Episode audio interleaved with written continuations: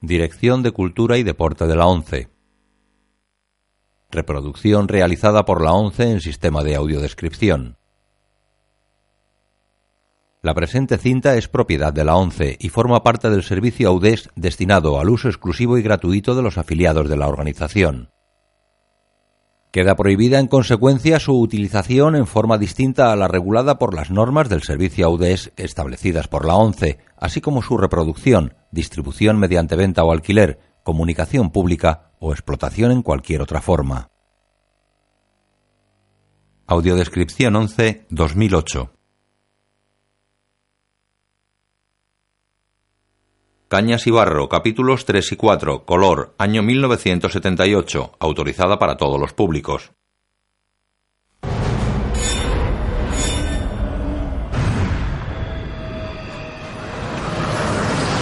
Televisión Española.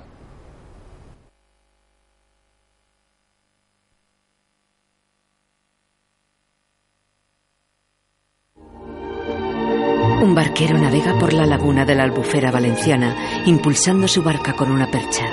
Al fondo, una hermosa puesta de sol colorea el cielo de tonos rosados. La acción transcurre en la última década del siglo XIX.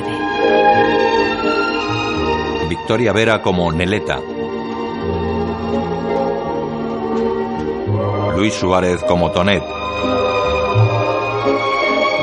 Ambos jóvenes se besan apasionadamente. Una batería de fuegos artificiales iluminan la noche. En Cañas y Barro, de Vicente Blasco Ibáñez. Un grupo de arroceros recolectan la cosecha en la albufera. El tío Paloma y su hijo Tono impulsan sus respectivas barcas con perchas por uno de los canales de la albufera. El padre tiene 60 años y va ataviado con camisa, pantalón y boina. El hijo viste prendas similares y tiene unos 30 años. Con Alfredo Mayo como tío Paloma, Manuel Tejada Tono. María Jesús Lara Borda. Carlos R. Marchén Sangonera.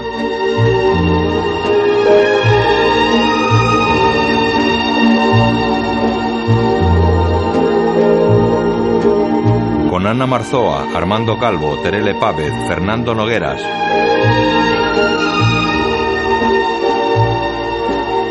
José Nieto, Luisa Sala, Miguel del Castillo y Marisa Porcel. Con la colaboración de José Bódalo como Cañamel. Dirigida por Rafael R. Marchán. Capítulo tercero. Cañamel toma nota del encargo de tono en una mesa de la taberna. 40 capachos. Están, Dos palas están, y dos picos. también. Llega Samaruca. ¿No piensas acostarte? Luego, No puedes hacer las cuentas antes de cenar. yo sí, pero el cliente por lo visto no. Desorden se llama eso. Sube. Y bruja te llamas tú. ¿Algo más? No, bueno, las 200 estacas que te pedí el otro día y no te dije para lo que era. También están. Bien. Cierra el cuaderno. Esta vista. Se levantan. Me temo que voy a tardar mucho en pagarte. Años. Y bastantes, tono. Pero si ahora le fío al pescador más pobre de la albufera, ya le cobraré en su día al labrador más rico de Valencia. Si no me da un patatús antes de terminar. Pues si te da, te compro la mejor corona y te la pongo en cuenta. Así todo, siempre valdría más para mí el muerto que la deuda. Tono camina hacia la puerta. Por cierto, has pedido dos picos y dos palas. ¿Piensas en que Toné te ayude? Me gustaría, porque Tonet es de mi sangre, aunque me ha salido torcido. Pero si me ayuda, la finca será para él. Y si no, también. No, Cañamel, ni Dios entrega el cielo sin condiciones. Sale de la taberna. Cañamel cierra la puerta. Al día siguiente, Tono clava la primera estaca en la laguna subido a su barca. Desplaza la barca con la percha.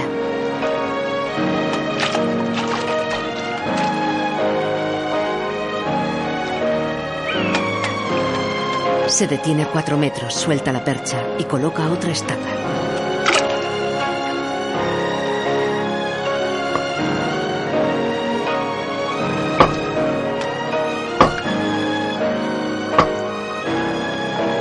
Suelta el mazo, coge la percha e impulsa la barca.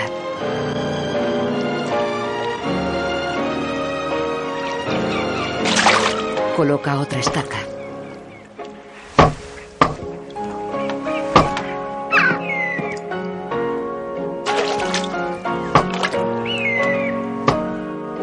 Coge otra estaca de la montonera que lleva en la barca.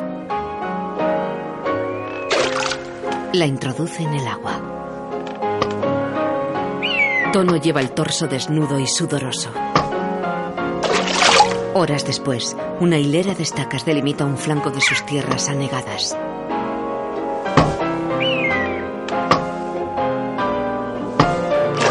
Introduce otra estaca en la laguna.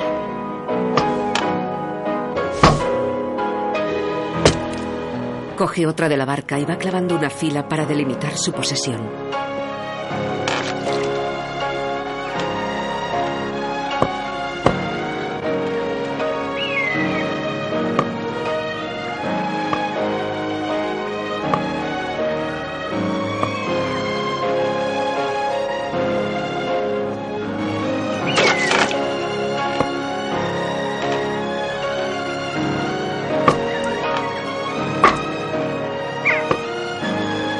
Cae la tarde.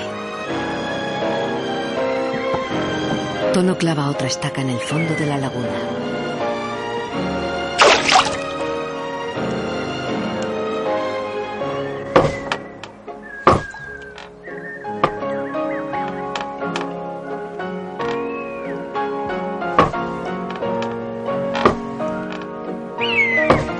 Tono coge su camisa.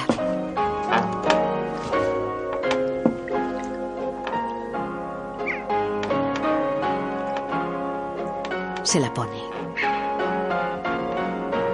A última hora de la tarde, Tono está con su hijo en la laguna. Sus tierras anegadas están completamente delimitadas por estacas. ¿Cuándo clavaron las estacas? Hoy, Son muchas.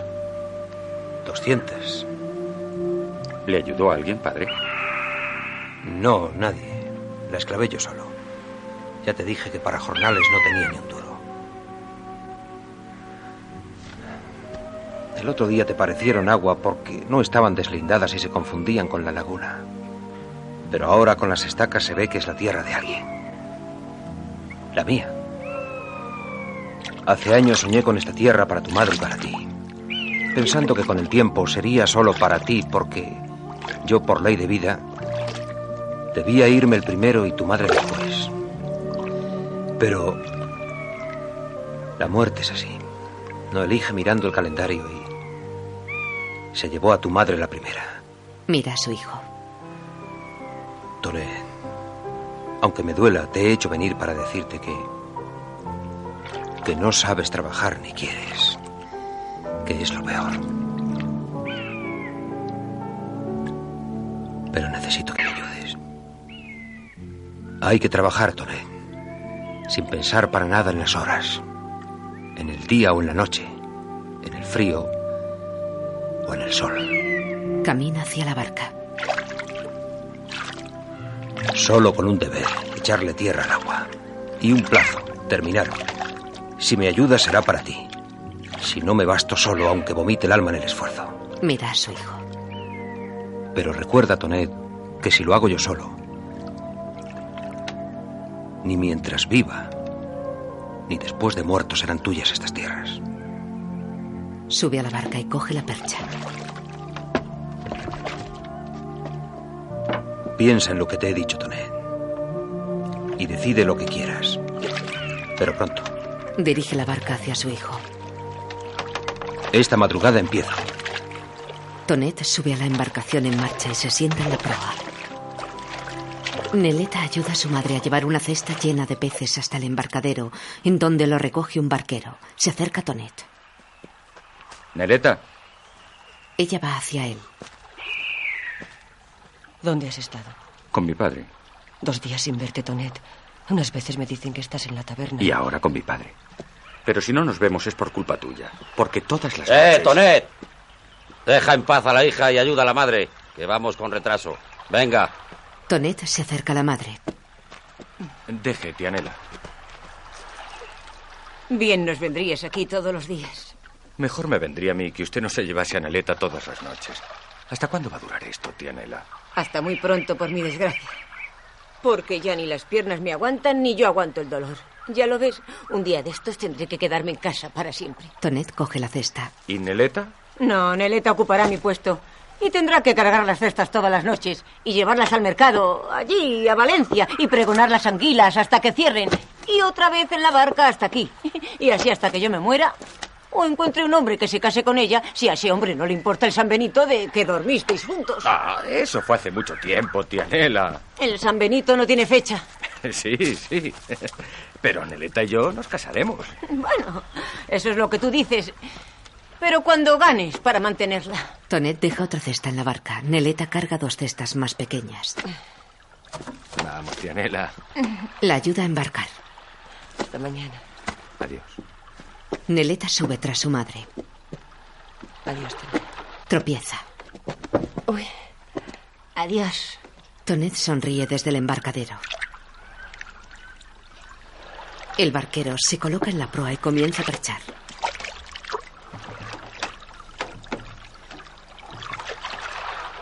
Al amanecer, Borda sale de la barraca con una cesta en la mano. Padre, Tono está en la barca. la comida. Le da la cesta. ¿No ha venido? No, Borda. Le toca la cabeza. Sin serlo, eres tú más hija que él. Le remueve el pelo y deja la cesta en la barca. Coge la percha e impulsa su barca con ella.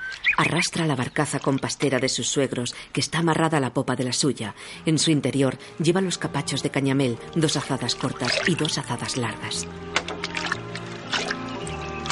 Pasa junto a sus tierras anegadas. Frena la embarcación grande con la percha cerca de sus terrenos.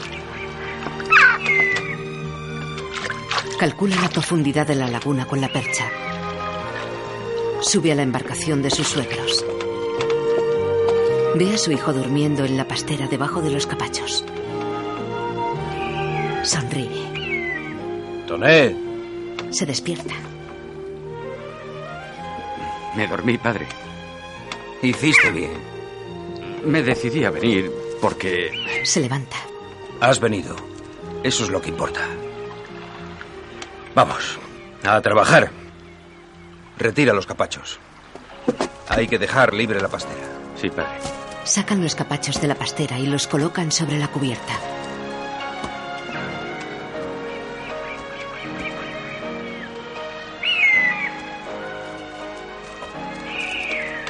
Coge la azada larga.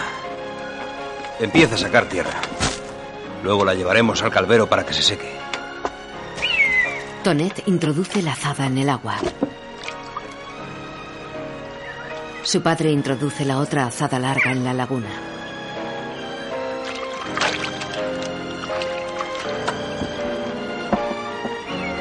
Tonet arrastra la tierra del fondo. Su padre se santigua. Tonet le mira. No vaya a ser que Dios se nos enfade por enmendarle la obra. Su hijo sonríe y extrae fango del fondo. Vamos, hijo.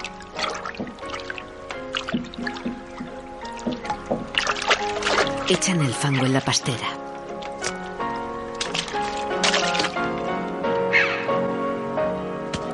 Tiempo después, arrojan los capachos al caldero. Tonet se seca el sudor. Colocan la barcaza de sus suegros pegada a la orilla. Tono recoge el fango por babor y lo echa en la pastera. Su hijo lo recoge de la embarcación con una azada corta y lo deposita en el caldero por el lado de estribor.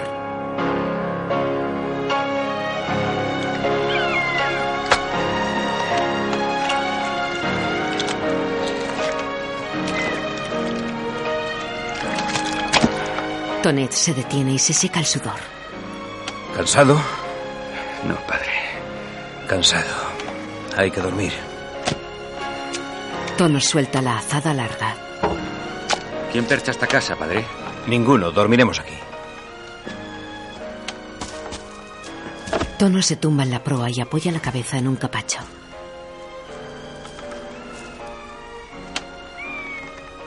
Descansa.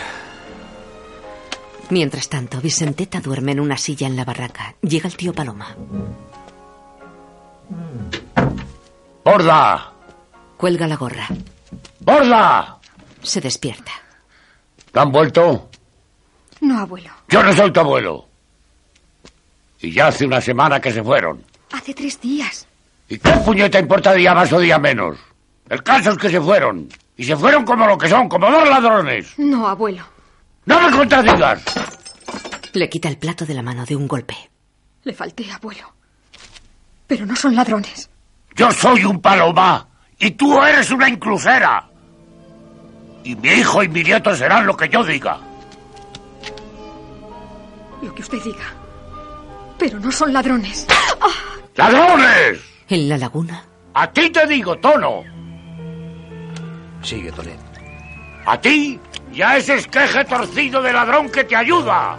Tú fuiste pescador y honraste a los paloma. Labrador después y no los deshonraste. Porque en labrar la tierra no hay más vergüenza que pisar ese barro lo mismo que las bestias. Pero ahora es otra cosa. Has ido a comprar 20 anegadas de agua, pero no para pescar en ellas tú solo como un rey, sino para llenarlas de tierra. Y has robado el agua a la albufera, a nosotros la pesca, y a Dios tu obra. Por esto he venido a deciros lo que soy. ¡Ladrones! Tono y su hijo dejan de faenar, pero no miran al abuelo. No le contesta, padre. Con callar no le ofendo. ¡Ladrones! El tío Paloma se marcha. Habrá que traer más capachos. En la barca caben más y así ahorramos viajes. Tono conduce las embarcaciones hacia sus anegadas de agua. Frena las embarcaciones con la percha. Tonet, vete al pueblo mientras yo descargo. Sí. Tono sube a la barcaza de sus suegros, que está cargada con capachos de tierra seca. Su hijo desata el cabo que enlaza las dos barcas. Le dices a Cañamel que te dé más capachos. Otros tantos, por lo menos. Sí, padre. Y al abuelo. A todo lo que diga le das la razón. Sí, padre. Echa la tierra de un capacho en el agua. Tonet coge la percha y se aleja en la barca pequeña. Tono echa los capachos vacíos en la pastera. Vacía la tierra de otro capacho en sus anegadas de agua. Tonet se seca la cara recién afeitada en casa. Se ha puesto ropa limpia. ¿Quieres algo? No. Borda le ofrece un frasco. Tengo colonia. Dámela. Se echa un poco en la mano y le devuelve el frasco. Estás muy guapo. Bueno. ¿Qué quieres que te prepare de comida? Lo que tú sabes que me gusta. Entonces, carne frita, blanco y negro y tocino colmagro. Y vino. Vino poco, Tonet. Estás como un pincel. y tú como una cabra. Poco después está en la taberna. Bienvenido, Paloma. Paloma, bebe. Bebe vino del porrón. Anda, bebe un poco de Mira, vinil, chaval. Paloma. Trae que chustra. Mezclar es malo, perellonero. No, si el que lo mezcla es hombre. Pues lo soy a percha y vela. Esta vez. Este trago y te largas. No, Cañamel, tengo que darle un recado de mi padre. Ah, eso es otra cosa. Paso, paso, señores. Educación, caballero. Paso, por favor. Paso, pedazo de bestia. La madre que nos parió. Tras la barra, ¿Qué quiere tu padre? Otros 40 capachos. ¿Tú estás con él? Sí, señor. Así me gusta. Si llegas hasta el final, te veré rico. mira a los labradores. ¿Qué le pasa a esta gente? Nah, eh, que ayer terminaron de segar y se están bebiendo el arroz y la hoja. Eh, no te escondas, Toré, ven conmigo. Carlos, hombre. Toma, échate otro trago, hombre. Bebe aguardiente. Anda, Toré, déjalos ya. Nosotros, dejarnos que tenemos que hablar de negocio. Y tú ni un trago más. Y no te muevas de aquí. Dentro de diez minutos tienes ya los capachos en la barca. Gracias, Cañamel. Venga, quitar, dejar pasar, hombre, dejar pasar. Mira que soy curros, ¿eh? Cañamel se aleja y Tonet se une a los parroquianos. ¿eh? ¡A Sollana! ¡Venga, vente con nosotros! ¡Vamos a la barca! Se lo llevan. Al día siguiente, Tono y Borda están en la barca. Come. Sí, padre. Se corta un poco de queso. Tono bebe vino. No quiere saber nada. Él niega. Él no se fue. Se lo llevaron los labradores. Nadie se lleva un hombre si él no quiere. Pero a él se lo llevaron. Estaban borrachos. Eso es distinto. Un borracho no es un hombre. Da un bocado. ¿Tú sabes lo que pasa, gorda? Que estamos solos. Tú, Tonet, el abuelo y yo. Y no nos damos cuenta, pero estamos solos. Tiempo después, el tío Paloma se acerca a la barcaza. Su hijo echa tierra seca a sus anegadas de agua. Se detiene al ver a su padre. Al aire se lo digo, Tono, porque tú y yo no nos hablamos. Y al aire le digo que un tal Tonet se juntó ayer con un rebaño de segadores locos e hicieron tales tropelías que le andan a la busca a los tricornios. Y sé todo esto porque ese tal converso de Paloma en borracho me lo dijo cuando su barca se cruzó con la mía. Y digo al aire, por si por un casual le importa a alguno, que el tal borracho iba al palmar. Pues al aire le digo, por si a alguno le importa, que gracias por el soplo. Lanza la tierra de un capacho al agua. Deja el capacho sobre la embarcación y salta a su pequeña barca. Tonet está en la taberna con un porrón en la mano. Ahí va, aprendan. Un litro y sin descansar. Bebe. Su padre le agarra del brazo que sostiene el porrón, le gira hacia él y le tumba de un puñetazo.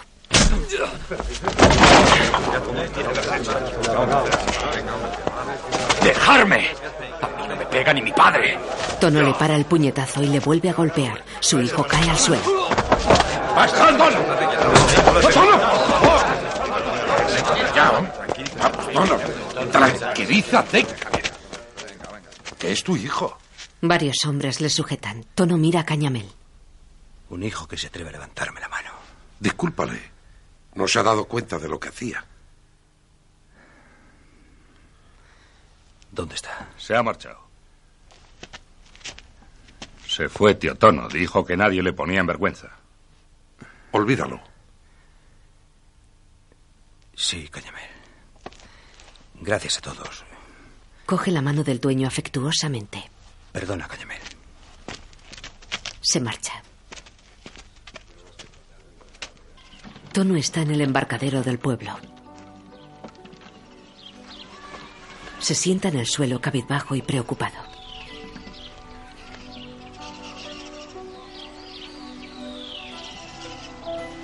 Junta las manos y apoya la cabeza en ellas. Mientras, borda cose ante la puerta de la barraca. El tío Paloma llega en su barca. La amarra en el embarcadero. Vicenteta deja la ropa y se acerca a él.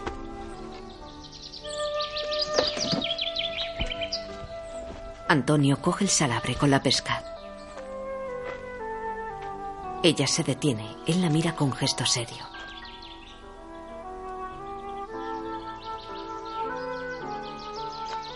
El tío Paloma camina hacia la barraca. Se sabe algo. Antonio pasa de largo. Ya van tres días, abuelo. Se detiene. Ah. Que no le haya pasado un contradios. Sigue caminando. Borda se acerca a su silla pensativa.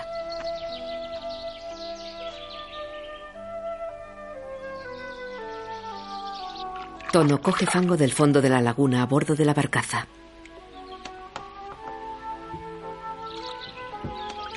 Echa el barro en la pastera. Vuelve a sumergir la azada larga. La barca pequeña está atracada en la orilla, a unos metros de distancia. Saca más barro con la azada. Se detiene, respira cansado y levanta la mirada. Después continúa con la faena. Borda llega a la taberna con una cesta. Samaruca, Voy. La tabernera sirve a unos clientes. Borda se acerca a ella. ¿Se sabe algo? No. Hace ya siete días, ¿verdad? siete días, sí. No sé qué va a ser esto. No te preocupes, mujer. Volverá. Que no me preocupe. Tú no sabes lo que es tenerle aquí. Y de golpe no tenerle. Y no saber si se le va a volver a ver nunca más. Borda, ven aquí. Ponme pan y dos de vino. Le da la cesta a Samaruca y se acerca a Cañamel. Mira, Borda, quiero que hables con este amigo mío que ha venido a ver al sargento. La acompaña al estudio donde esperan el sargento y un militar ataviado con uniforme de rayadillo. Samaruca mira hacia el estudio y ve a Borda escuchando al militar. Deja la cesta de Vicenteta en una mesa y atiende a dos clientes que están en la barra. Borda sale del estudio.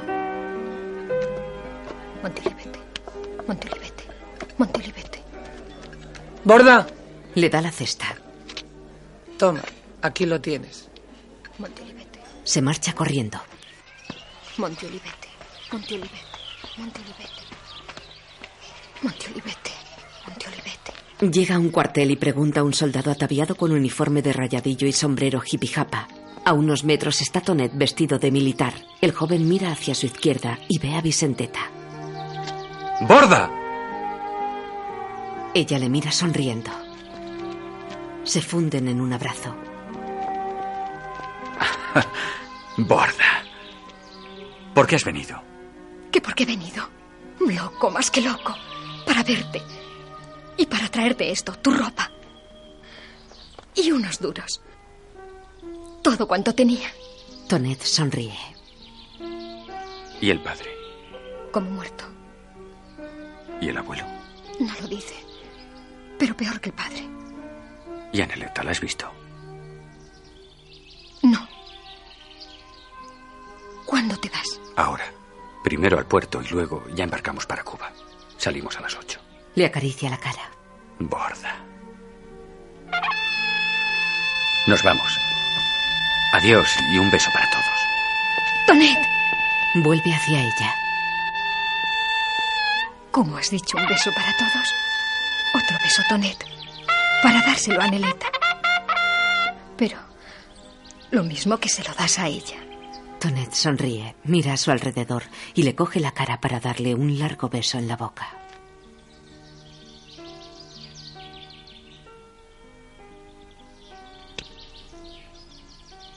Adiós. Se va. Borda se queda pensativa.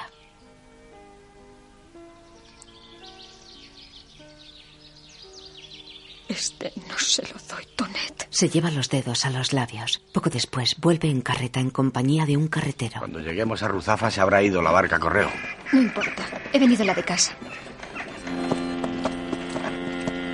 Es un barco que sale, ¿verdad? Sí, el María Cristina.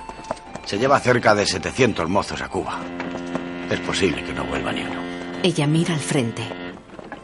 Uno sí. Uno sí. Uno sí.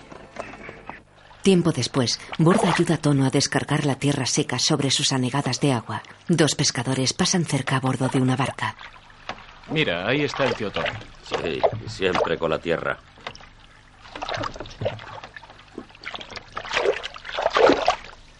Tono saca fango del fondo de la laguna. Vicenteta mira hacia el horizonte y se pone de pie.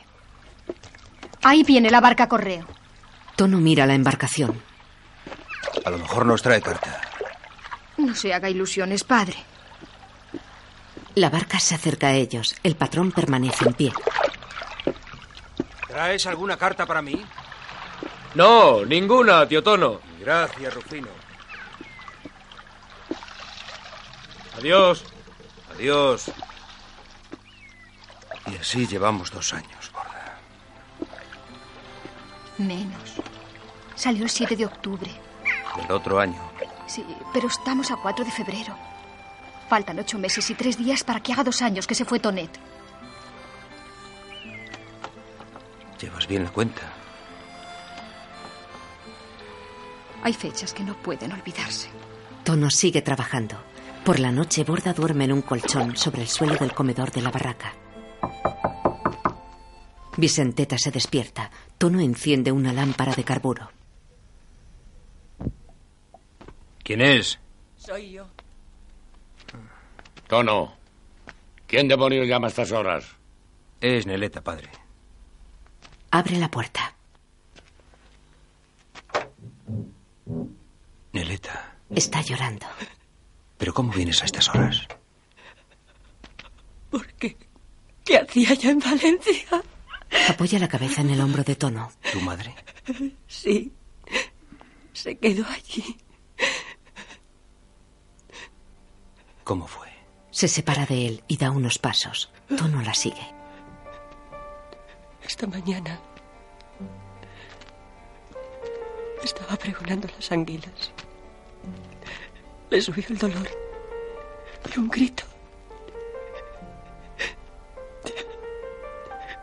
Se la llevaron muerta. Yo me quedé allí con ella. Estuve a su lado hasta que ya de noche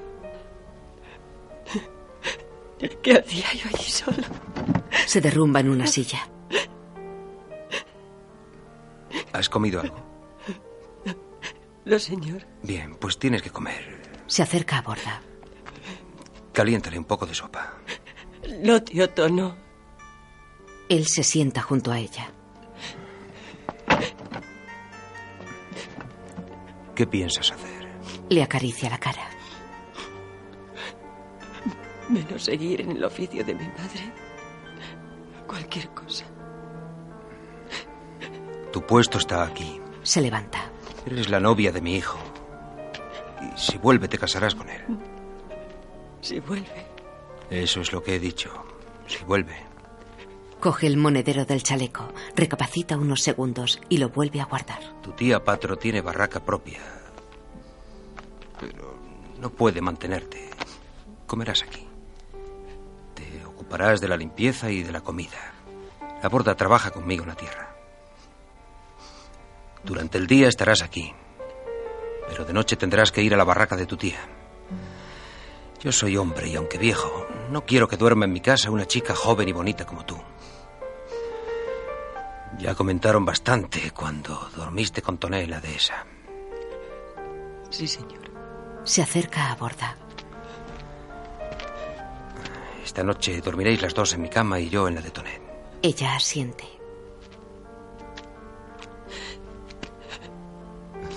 Mañana te llegas a casa de Cañamel y le compras los lutos, pero pocos. Ya sabes que los lutos duran más que las penas. Entra en su dormitorio. Vicenteta se acerca a Neleta y la coge de los hombros. Acuéstate.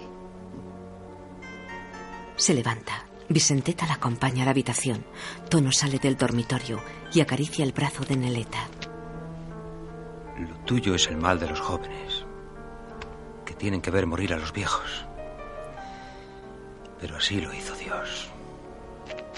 Ella se dirige al dormitorio, pero él la detiene. Procura dormir. Le da un beso en la frente. Gracias. Entran en el dormitorio y Tono apaga la lámpara de carburo. Poco después, Neleta llora en la cama. Borda se incorpora hacia ella. No llores más. Le acaricia el brazo. ¿Te acuerdas mucho de Tonet? Lo mismo que el de mí. Bueno, pero aunque todos digan que eres muy guapa, tú tienes que esperar a Tonet. Te dijo él cuando fuiste a despedirle que le esperara. No. A mí tampoco. Se arropa. Hasta mañana. Borda se tumba en su lado de la cama. Al día siguiente, Neleta entra en la taberna de Cañamel. Buenos días. Ah, ¿Cuánto bueno por aquí, Neleta? Coloca las frascas de vino. Gracias, señor Paco. Así me gusta que me llamen, señor Paco, y más todavía sin el señor, que me hace más viejo de lo que soy. Si te comparas con el tío Paloma, eres un niño. Pero si te comparas con Eleta, el Miguelete más o menos. Muy graciosa como siempre la Samaruca. Y resignación por lo de tu madre. Gracias. Oye, es verdad lo de tu madre, perdona. Se mete tras la barra. Lo he sentido mucho, Neleta. Gracias, señor Paco. Paco. Le coge las manos sonriendo pícaramente. Ella se incomoda y se pone de lado.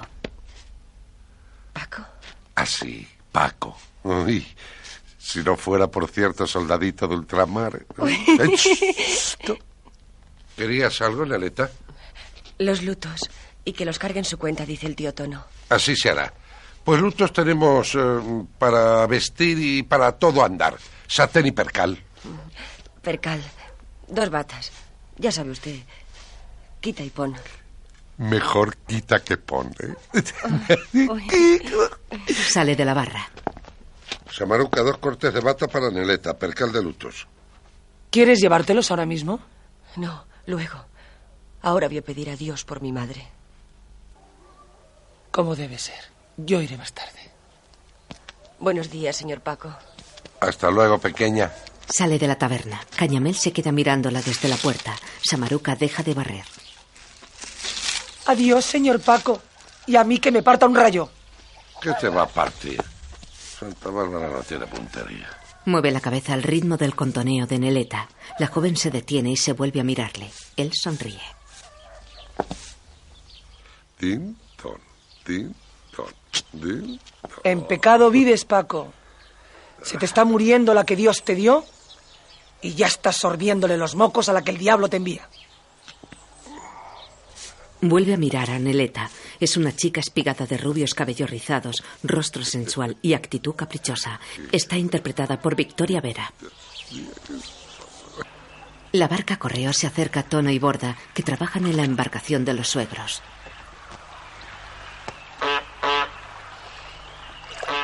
El patrón toca la bocina. ¿Será nosotros, padre? Sí, creo que sí. Le da la bota de vino y deja la azada en la embarcación.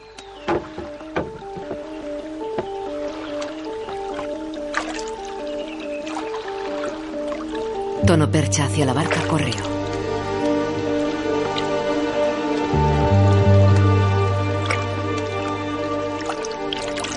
Se coloca en la proa. Introduce la percha en el agua. Borda se pone en pie.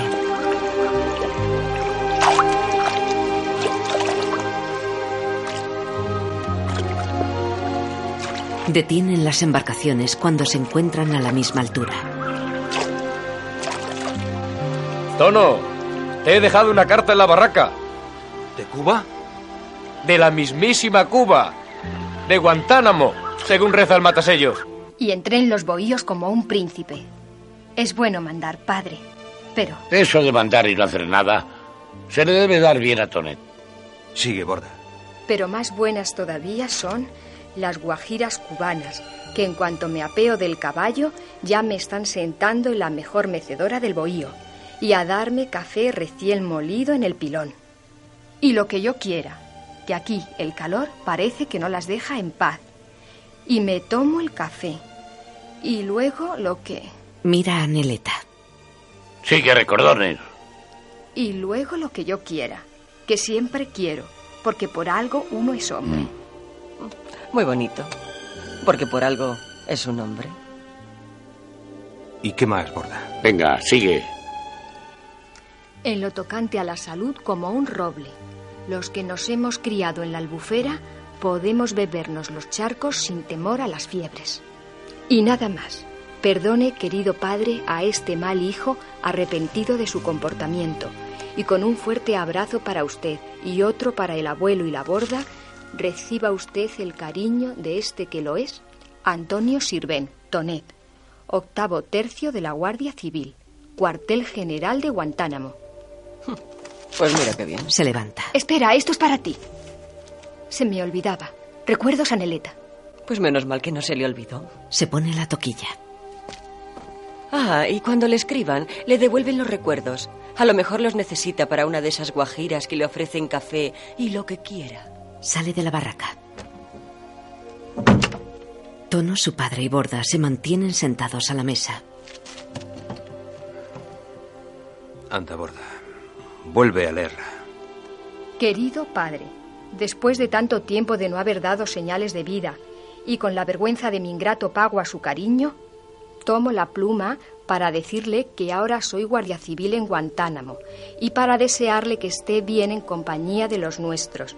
Yo bien, gracias a Dios. Padre, me va muy bien. Esto es muy hermoso. Y entro en los bohíos como un príncipe. Vamos, borda. Tono y su hija descargan capachos en el agua. Ya está ahí la tierra. La tierra comienza a sobresalir del agua. ¡Más tierra, borda! Descargan todos los capachos que llevan en la embarcación.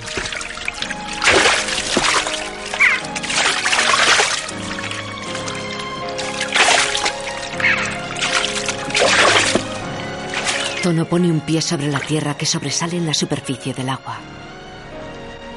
Apoya al otro. Camina sobre la tierra. El agua solo le llega a los tobillos.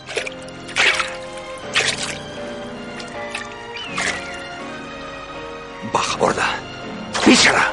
Vicenteta salta sobre la tierra. Y ya todo esto. Donde hemos echado tierra. Más de dos anegadas. Debe estar a punto de asomar. Es nuestra tierra, borda. Nuestra tierra que ya mira a Dios. Vámonos. Suben a la barcaza. ¿A dónde vamos? Al palmar. Quiero decirle a Cañamel lo de nuestra tierra. Eso podemos hacerlo al volver. No, ven conmigo. Sube al velero. Cuidado.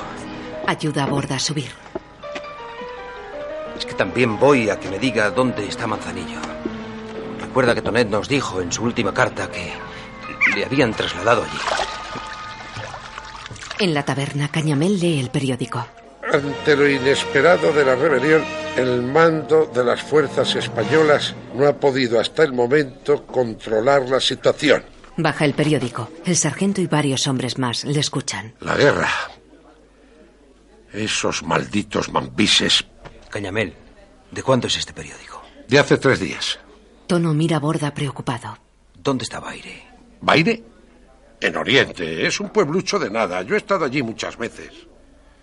¿Y Manzanillo? Manzanillo también en Oriente. Es un buen pueblo. En la desembocadura del Cauto. ¿Está lejos de Baire? No, en la misma provincia. Allí está mi hijo. Mira hacia el suelo. Lo siento. Sí. ¿Querías algo? No. Ya, ¿para qué? Anda, vamos.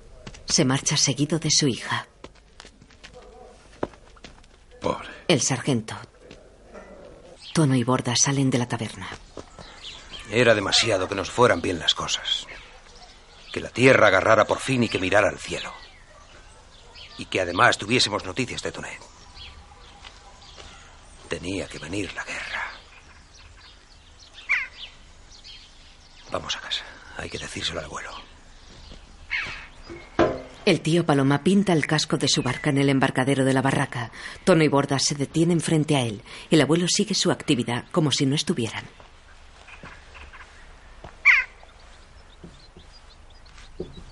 Nos hablamos, padre. Bueno. Sigue pintando. Ha estallado la guerra en Cuba. Se detiene y mira a su hijo. Ha empezado en Oriente y Tonet está en Oriente. Y para eso nos hemos hablado, recordones. Tira la brocha y camina hacia la orilla de la laguna. Tono y Vicenteta se acercan a la barraca. Volvemos a las tierras, padre. Ahora no, gorda. Ahora hay que estar aquí y ver los periódicos y enterarse de cómo va la guerra. Le rodea los hombros con el brazo. Ahora me importa mi hijo. La tierra no puede morir. Aunque se ignora todavía el lugar donde pretenden realizar el desembarco. En la taberna. En Oriente, ni dudarlo. El sargento. ¿Por qué tiene que ser en Oriente? Porque es el volcán revolucionario de la isla. En Oriente se dio el grito de Yara que fue el que encendió la Primera Guerra. y el de la Majagua después. Y ahora el Baire. Oriente es un infierno. Tono baja la cabeza. Bueno, pero Oriente es muy grande, ¿verdad, Cañamel? Sí, señor, lo Pues, es. Y alguna medida habrá tomado Cánovas para aplastar la insurrección. Habló el maestro. Y al margen de lo que haga Cánovas, no olvidemos que nuestros soldados salieron para ultramar bajo la protección y el amparo de la purísima concepción. El cura. Ajá. Ah. Aquí se habla de las medidas que se han tomado. Ante los graves acontecimientos, Me paso el día galopando a caballo con mi gran jipijapa, mi traje de rayadillo y mis medias botas de charol. Mi machete al cinto, la carabina Mauser a la espalda y una canana repleta de cartuchos. Estoy como en la gloria y solo se me ocurre decirle que me dan ganas de gritar ¡Viva la guerra! A ese bandido le protege el diablo. ¿Por qué el diablo, padre? ¿El diablo o el mismísimo Santiago, por decir a alguien que montaba a caballo? Están reunidos ante la puerta de la barraca. Sigue, borda. Y le dejo, padre. Muchos abrazos a todos.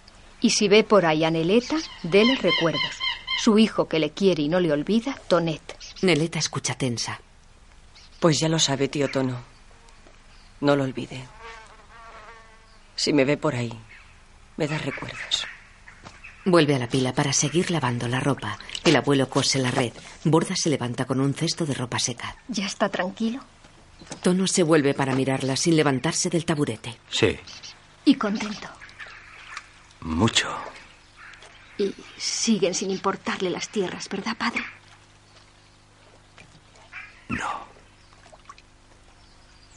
Mañana. Neleta está pensativa. Sigue lavando. Al día siguiente, Tono percha en la barcaza. Aunque te parezca mentira, tengo miedo de llegar. A lo mejor el agua se ha tragado la tierra. No. Yo he venido todos los días sin decirle a usted nada. Y sigue igual.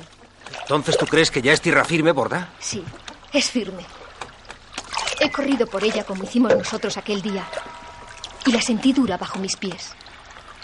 Yo creo que... Tocan ha muerto. Es en el pueblo. ¿Quién puede ser? No sé, borda. Ahora soy yo quien cree que las tierras pueden esperar hasta mañana. Volvemos al pueblo. Varios hombres están reunidos en la taberna de Cañamel. Entra un guardia civil con gran bigote. Da la mano al dueño. Lo siento, Cañamel. Gracias. Otro hombre hace lo mismo. Resignación. como corresponde a un cristiano. Tomen algo. La samaruca está con la muerta. Pero Neleta se ha ofrecido a echarme una mano. Neleta, atienda a estos amigos. Vamos, pasen. Siéntate, Paco. Tiene razón el señor alcalde. Siéntese, Cañamel. Vaya, es la samaruca, que lo de llorar por fuera tiene usía. Se sienta junto al alcalde. Llega Neleta con una copa. Vamos. Pero Neleta, hija. Tómeselo, señor Paco, que le hace falta. Bueno, Yo misma se lo daré. Ah, sí. Como los niños. Ya está. Vuelve a la barra. otra santa como la difunta. Aunque más guapa, justo es confesarlo. Lo siento mucho, Cañamel. Gracias, Tono. Siéntate a mi lado. Le da la mano y se sienta junto a él. El sargento toma asiento al lado de Tono.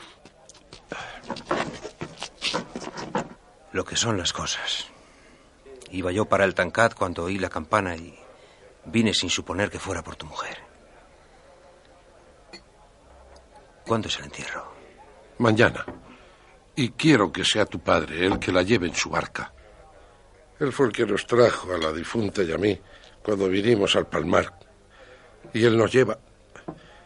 A la vuelta vendrá Neleta con nosotros. No sea que con esta mala salud que tengo y, y- y a costa del disgusto me dé un patatús. ¿Neleta? Sí, Tono.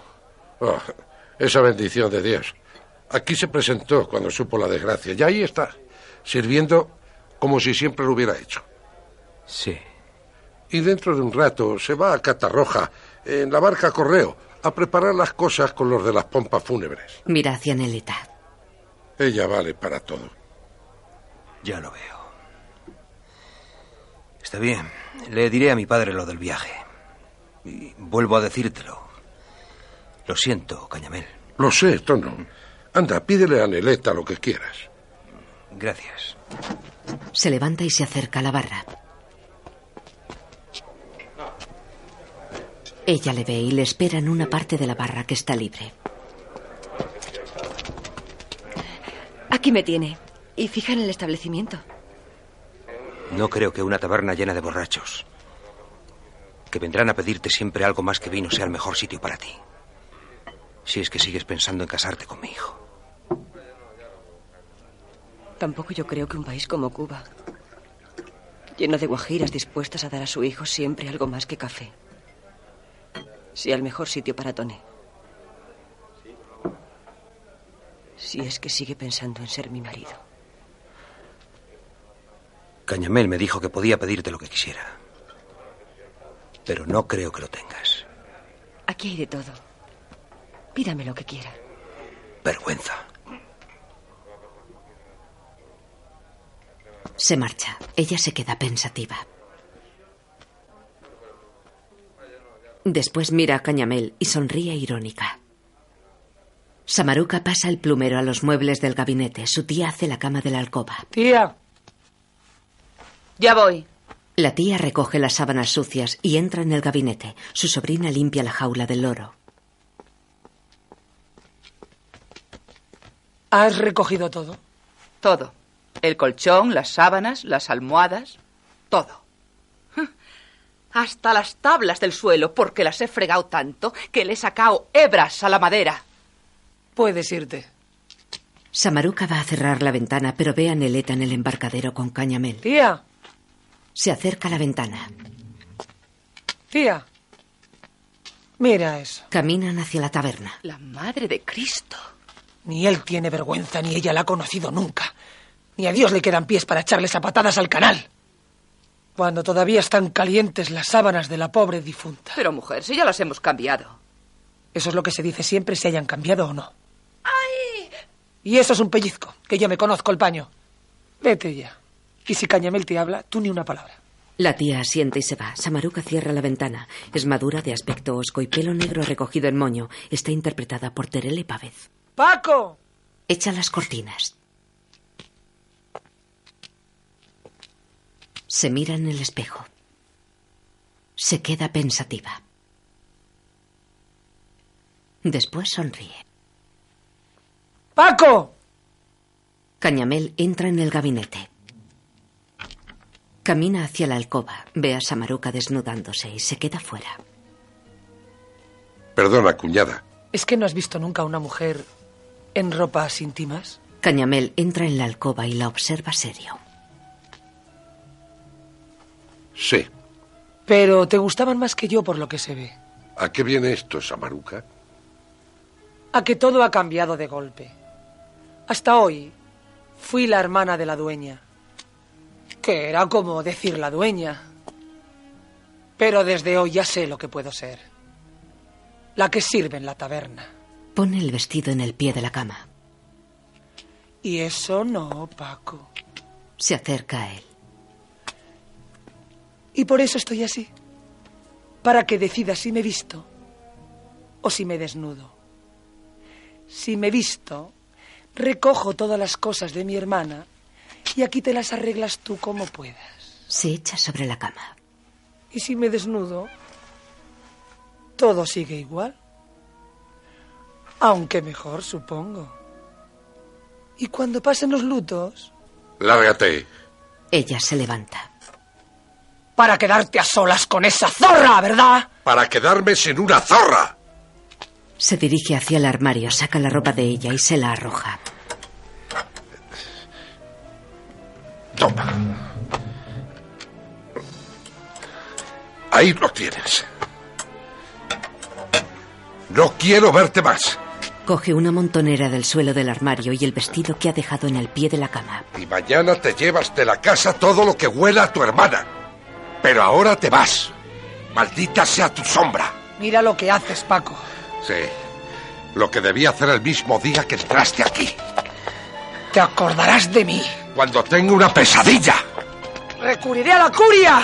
Como si recurres al Papa. La echa del gabinete. Apelaré hasta el rey, por lo que me toca de herencia. Baja las escaleras. Apela a Satanás, que es tu padre. Me voy por la fuerza, pero volveré con la ley. Vete como quieras, pero ponte algo para que no te vean en cuero. Cañamel se posa en el pasamano de la escalera con la respiración agitada. Se acerca a la puerta del gabinete y se apoya en el marco. Fin del capítulo tercero. Capítulo cuarto. Neleta llama a la puerta de la taberna abrigándose con una toquilla.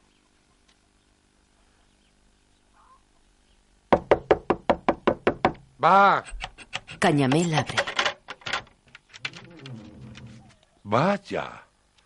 Creí que no ibas a volver. No sé por qué.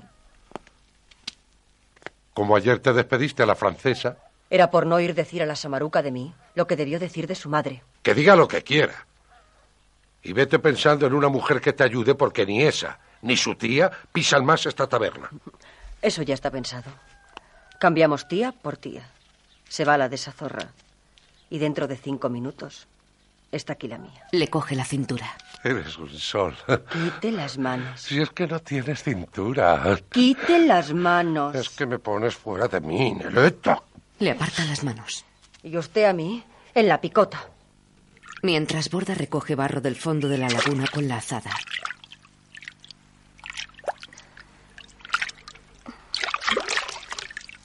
Lo vierte en la barca. Se detiene para descansar. En la taberna, Neleta se pone el mandil para atender a dos clientes. Bienvenidas. Caramba, Neleta. Supongo que la Samaruca. La Samaruca ya no trabaja aquí. Ahora estoy yo, si no les parece mal, claro. A nosotros de perlas, ¿verdad? Desde luego, dos cazallas. Y siete. Creo que salimos ganando, ¿eh, Cañamel? Por lo menos vosotros. Pone la botella y dos vasos en la barra. Cazalla y de la sierra. Ah, sí. Hasta el borde. Porque los parroquianos lo merecen. Y además porque al señor Paco, desde hoy, le interesa mucho más el cliente que la ganancia.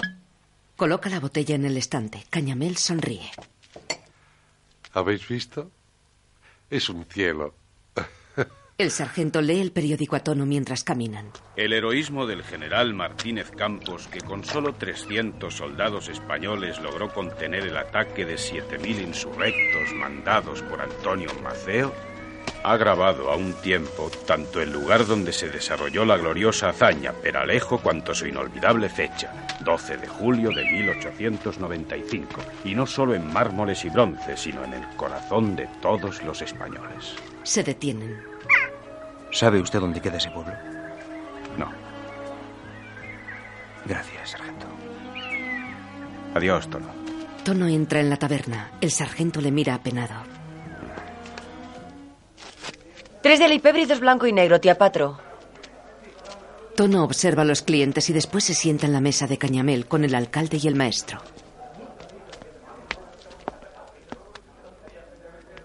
¿Es que se celebra algo?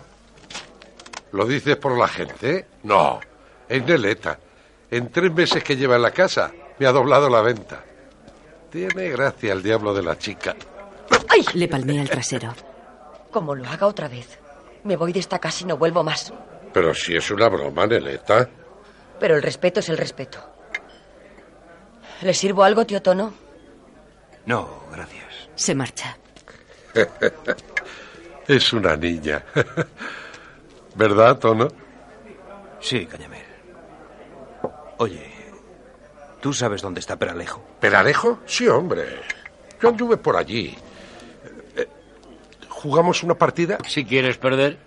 Neleta, Voy. Peralejo es un pueblucho. Eh, tráenos una baraja, pero de las nuevas, de esas que guardo en el estudio. Ajá.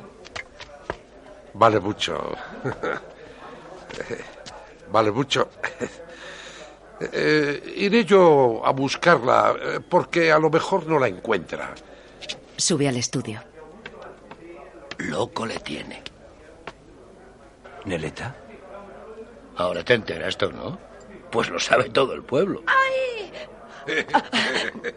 Neleta sale del estudio y tras ella Cañamel con la baraja en las manos. Se arregla el pelo y se sienta.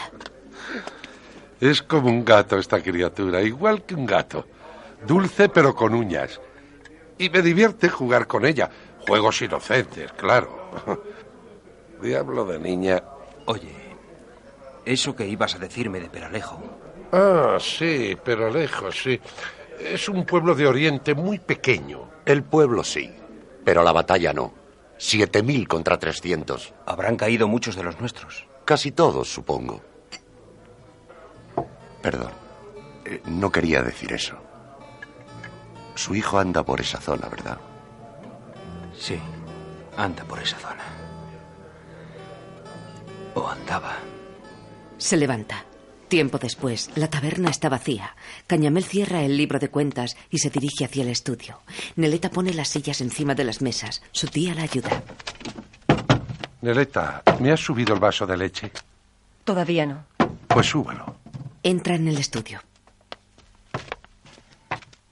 Cañamel ojea otro libro de cuentas. La tía cierra la puerta de la calle.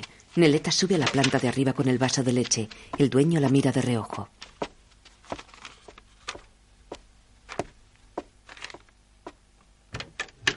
Cañamel mira hacia arriba. Neleta arregla la cama. Cañamel le palmea el trasero. ¡Ay! Ella le encara. Te he dicho mil veces que no me hagas esto. Eh, Si es que no pude evitarlo. Estabas tan... Como estuviera. ¿Te aguantas? Neleta, no te vayas a casa esta noche. Quédate aquí conmigo. A tu tía le decimos que te necesito para... Tú estás loco.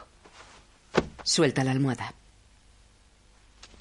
Se acerca a la ventana y retira el visillo. Samaruca y su tía esperan en la calle. La cuñada de Cañamel se da la vuelta. Mira. Paco se acerca a la ventana. Ahí las tienes. Esperando que se cierren las puertas de la taberna y que yo no salga. Para ir a despellejarme por todo el pueblo. Encara a Cañamel. Y yo no consiento que nadie pisotee mi honra. Solo porque tú te hayas vuelto loco. La coge entre sus brazos. ¡Paco!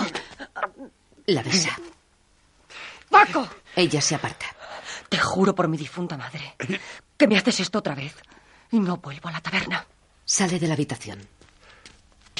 Neleta. Ven, por favor. Es que me dominas. Me tienes loco.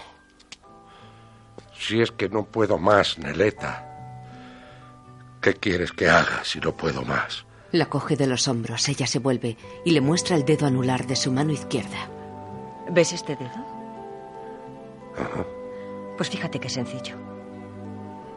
Por este dedo puedes llegar a donde quieras.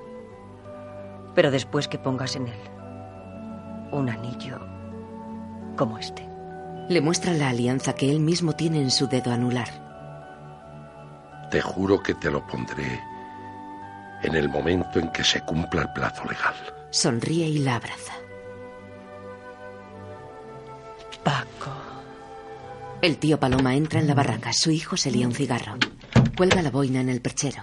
¿De dónde viene, padre? Cañamel me mandó llamar para que le llevara a Valencia. Y le llevé. Pero no solo a él. A él, al alcalde, al sargento, al maestro. Borda recoge los platos. ¿Y sabéis a quién más? A Neleta y a la tía Patro. ¿Y os suponéis dónde fuimos? A la iglesia de los Santos Juanes. Y ahora viene lo gordo. Se casaron. El alcalde y la tía Patro fueron los padrinos. Los demás los testigos y yo con ellos. Y luego a despedirlos a la estación, que se fueron a Madrid. Se casaron. Sí, hija. Se casaron. Y para el que no lo sepa, han puesto un letrero en la taberna que lo dice bien claro. Samaruca y su tía leen, cerrado por boda de los propietarios. ¡Apártate! Lo arranca. ¡Maldita sea! ¡Esa zorra tía! Esa zorra se ha llevado a Paco. Lo muestra a las mujeres. ¡Mirad! Cerrado por boda de los propietarios, mirad. Eulogia, aquí lo dice. Se ha llevado a Cañamel ese tizón de los infiernos. Tía Fitora. Cañamel y Neleta se han casado, ¿me oyes? Que vaya preparando la frente, ese calzonazos para lo que le espera. Aquí está escrito. El cerdo de Cañamel se ha dejado engañar por esa zorra asquerosa. Sí, tía Rufina. La Neleta se ha casado con el barrigón de mi cuñado. Se casaron, tía Gracia. Esa perra caliente al final se comió el hueso. ¡Saltos tiene que estar dando la difunta en su tumba! Tono carga los capachos con tierra seca en la barcaza. Aunque debe ser grande poder comprar tierras y ser el dueño de ellas. No hay nada tan grande como hacérselo uno mismo, Se lleva las manos a los riñones. que se deje la vida en el empeño.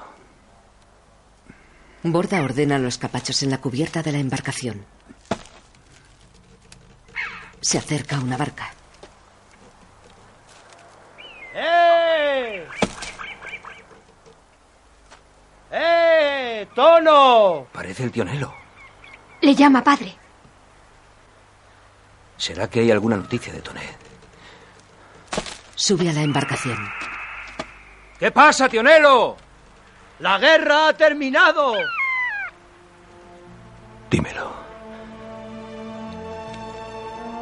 Dímelo otra vez. ¿Me oyes, Tono? Ha terminado la guerra. Borda y su padre lloran.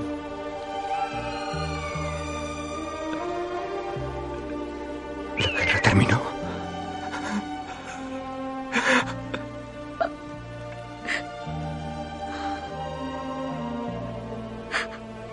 La guerra terminó. Vicenteta se abraza a Tono. Padre. Terminó, Borda.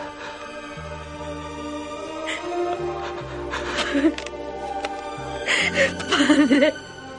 Cañamel hace cuentas sentado a una mesa ante la puerta de la taberna.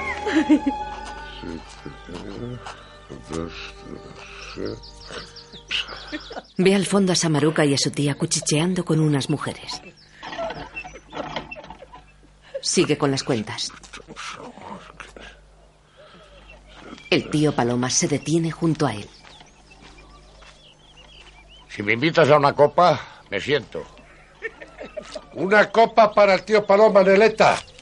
Se sienta a su lado. ¿Cómo fue la pesca? regular. ¿Habéis visto cómo se ha puesto? Va a reventar de gordo. Miran a Cañamel. ¿Qué le pasa a la Samaruca? Que está como las auras en Cuba, revoloteando sobre la presa y con ganas de sacarle las tripas. Neleta sale de la taberna con una botella de aguardiente y un vaso. Lo mejor de la casa, tío Paloma. Y tú lo mejor del pueblo, Neleta. Ella vuelve adentro y Antonio se sirve un vaso. Paco se lleva la mano al pecho. Te veo mal, Cañamel. Porque lo estoy. Esta fatiga. me- No puedo con las piernas. Me duelen los riñones. me- Me dan mareos. Yo creo que ese rabo de Satanás me ha echado mal de ojo. Pues yo creo en el viejo refrán. Barca vieja no aguanta vela nueva. Y tú ya me entiendes. Que no, tío Paloma, que no es eso. Todo el mundo se empeña en ello, pero, pero no, hombre. Mira, un día me coge con los riñones puestos y agarro la escopeta y dejo ese esperpento como un colador, aunque haya veda de pendones. Has visto cómo está. Cada día peor. Y qué bolsas. Y qué panza. Está como la Trini. Que le falta una semana para parir. A la tumba le lleva esa sanguijuela. ¿Tienes frío? Eh, no, frío no, pero me dan como repelundos. Métete dentro. Sí, lo que voy a hacer es subir al gabinete. Desde allí sigo viendo la calle, pero sin esta humedad. El tío Paloma apura su copa. ¿Cómo está Tono? Como loco con la vuelta del hijo. En estos días no ha ido a las tierras, esperando verle entrar por la puerta de un momento a otro. Pero hoy se fue con la borda a seguir la faena, porque el sargento le dijo que el barco de los repatriados no llega hasta el sábado. El barco llegó esta mañana. Pero si el sargento le dijo que... El sargento le habrá dicho lo que le haya dado la gana. Pero el periódico cuenta la llegada con pelos y señales. Llegó Tío Paloma. Entra en la taberna y Antonio se marcha. En el gabinete, Por fin llegó a Valencia el barco de los repatriados. Hemos visto descender los batallones sin armas, con el aspecto triste de los rebaños, enfermos, espectros del hambre, fantasmas de la fiebre. No sigas. ¿Qué periódico es ese? El pueblo de Valencia lo dirige Blasco Ibañez, republicano, pero que dice verdades como puños. Sí. se levanta. Vienen hambrientos, enfermos. Así vendrá Toné. Mira por la ventana. ¿Qué hora es? Cañamel saca su reloj de cadena. Las siete. Falta una hora para que llegue la barca a correo. Pero a lo mejor se adelanta. Gracias, Cañamel. Paco se levanta. Adiós, Tono. Tono se marcha. Cañamel ladea su cabeza. Coloca una silla. Se acerca a la jaula del loro. Le hace gestos con el dedo. ¿Cómo se llama tu amita bonita, Lorito Real? Naleta. Naleta. Por la noche, Tono fuma un cigarro en el embarcadero del pueblo. Borda está sentada cerca de él. Anda, vámonos. Cañamel los ve alejarse desde la ventana del gabinete.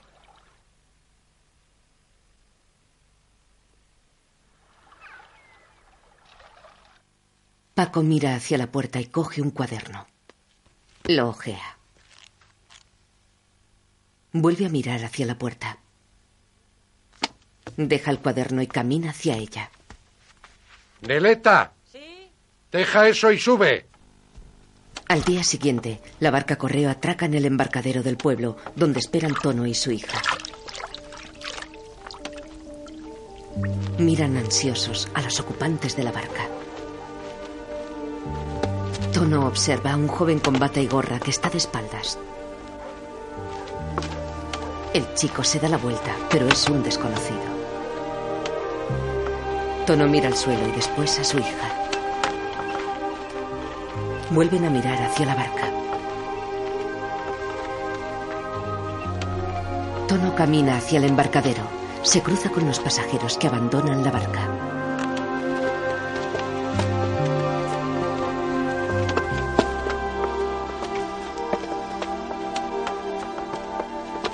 Sube a la embarcación y entabla conversación con Rufino. Borda le observa desde la orilla. El patrón niega.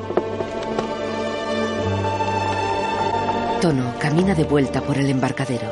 Su hija se acerca a él.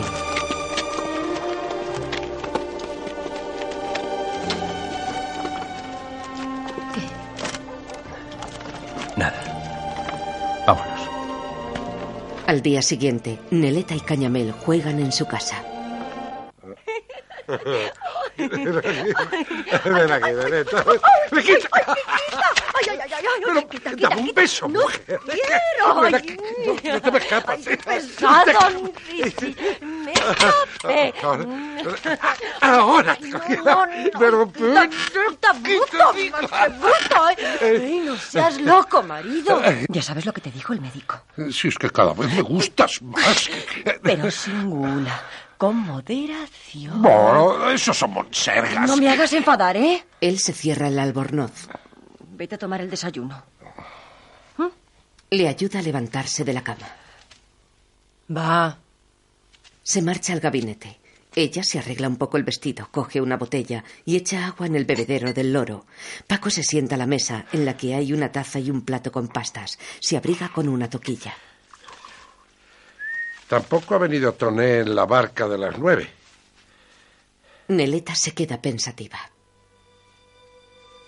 Tono y su hija vuelven a casa caminando cadenciosamente.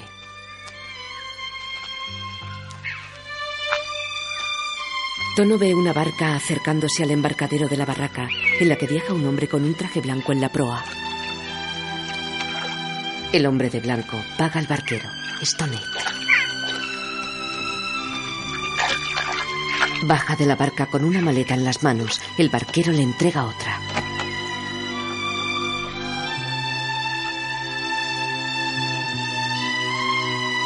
El barquero se marcha. Tonet mira a su padre.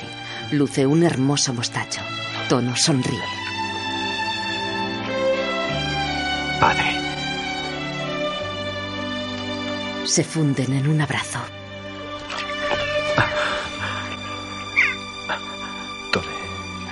Hijo. Qué alegría, padre. Se separan. Tonet mira a Vicenteta. Borda. Tonet. La levanta en brazos. La baja. El tío Paloma sale de la barraca con las manos en los bolsillos. Después hablan dentro de la barraca. Tonet. No, abuelo, no. Lo de Santiago de Cuba no fue un heroísmo, fue una vergüenza. Pues al almirante Cervera le devolvieron el sable los americanos con todos los honores. Ya, pero no le devolvieron la isla, que se perdió allí precisamente. Bueno, yo me voy a ver a mi chiquita linda, como dirían por allá. Se pone la chaqueta. Tono, su padre y su hija están sentados a la mesa comiendo. Tono se vuelve hacia su hijo. Tonet, será mejor que sepas que Neleta. Ya, ya sé que se casó con Cañamel. Se arregla ante el espejo. La culpa es mía por dejar la plaza libre. Se detiene bajo el marco de la puerta. Ahora sé más de guerra que antes. Se marcha vestido elegantemente de blanco y con un sombrero panamá. El tío Paloma mira a su hijo rascándose la cabeza. En la taberna, Cañamel hace cuentas. Neleta sale del estudio. Entra Sangonera. ¡Eh, amigos! ¡Mirad quién ha llegado! ¡Ha llegado el héroe! ¡Hola! ¡Hombre! ¡Bien, alegría! Bienvenido a la patria, Tonet. Le da un abrazo. ¿Puedo saludar a la señora de la casa, señor Cañamel? Los héroes no necesitan pedir permiso para nada. ¿Cómo estás, Tonet? Hola, Rafael. Sube hasta ella, que se ha quedado paralizada ante la puerta del estudio. Neleta. La abraza. No me pierdas, Toné. ¿Qué? ¿Puedo tomar una copita? Sí, hombre, sí. Hoy invita a la casa. Para celebrar que se encuentran los viejos amigos después de tantos años. Más que amigos, Cañamel. Mucho más, Tonet. Como hermanos, desde que nacimos. Él la mira, ella se suelta y baja las escaleras. Por la tarde, Tono y su hija llegan en barca a la casa. Tonet sale de la barraca afeitado y vestido con su radiante traje blanco y con un acordeón al hombro. Tonet. Su hijo se acerca al embarcadero. Borda agarra una de las estacas para arrimar la barca a la orilla. Tono deja la percha y baja. Se detiene ante Tonet y señala el acordeón. ¿Es tuyo? Sí, lo traje de Cuba. Supongo que vas a casa de Cañamel. A pasar un poco el rato. Vicenteta se detiene junto a ellos. Yo diría que a llenarle la taberna. Eh, Sigue, gorda.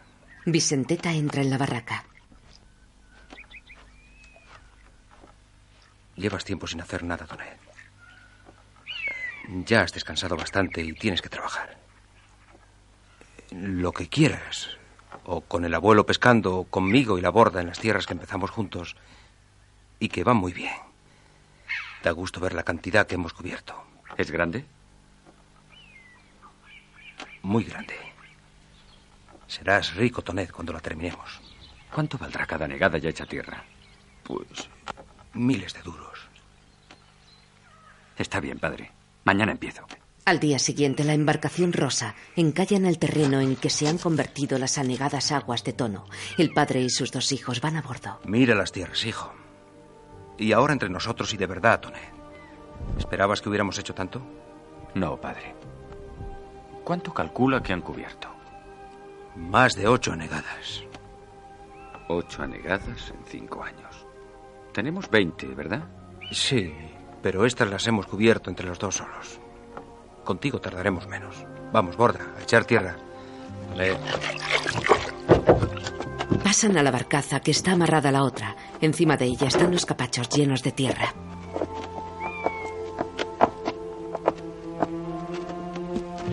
Tono y sus hijos cogen los capachos y lanzan la tierra a la laguna.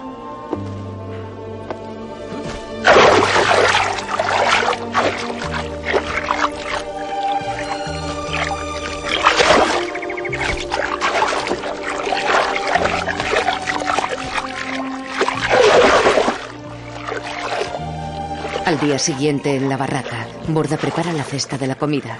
Tono sale del dormitorio arreglándose la ropa. ¿Y Toné? En su cuarto. Entra en la habitación. Su hijo duerme en una cama y el abuelo en la de al lado. Toné. Toné. Se despierta. Padre. Mm, Vamos, hijo. No puedo, padre. Me duele mucho la pierna. Está bien. Descansa. Luego hablaremos. Se marcha. El tío Paloma da la vuelta en la cama malhumorado. Tonet sonríe y sigue durmiendo. Borda coge la cesta de la comida y sale de la barraca tras el padre. Viste pantalones como siempre que va al trabajo.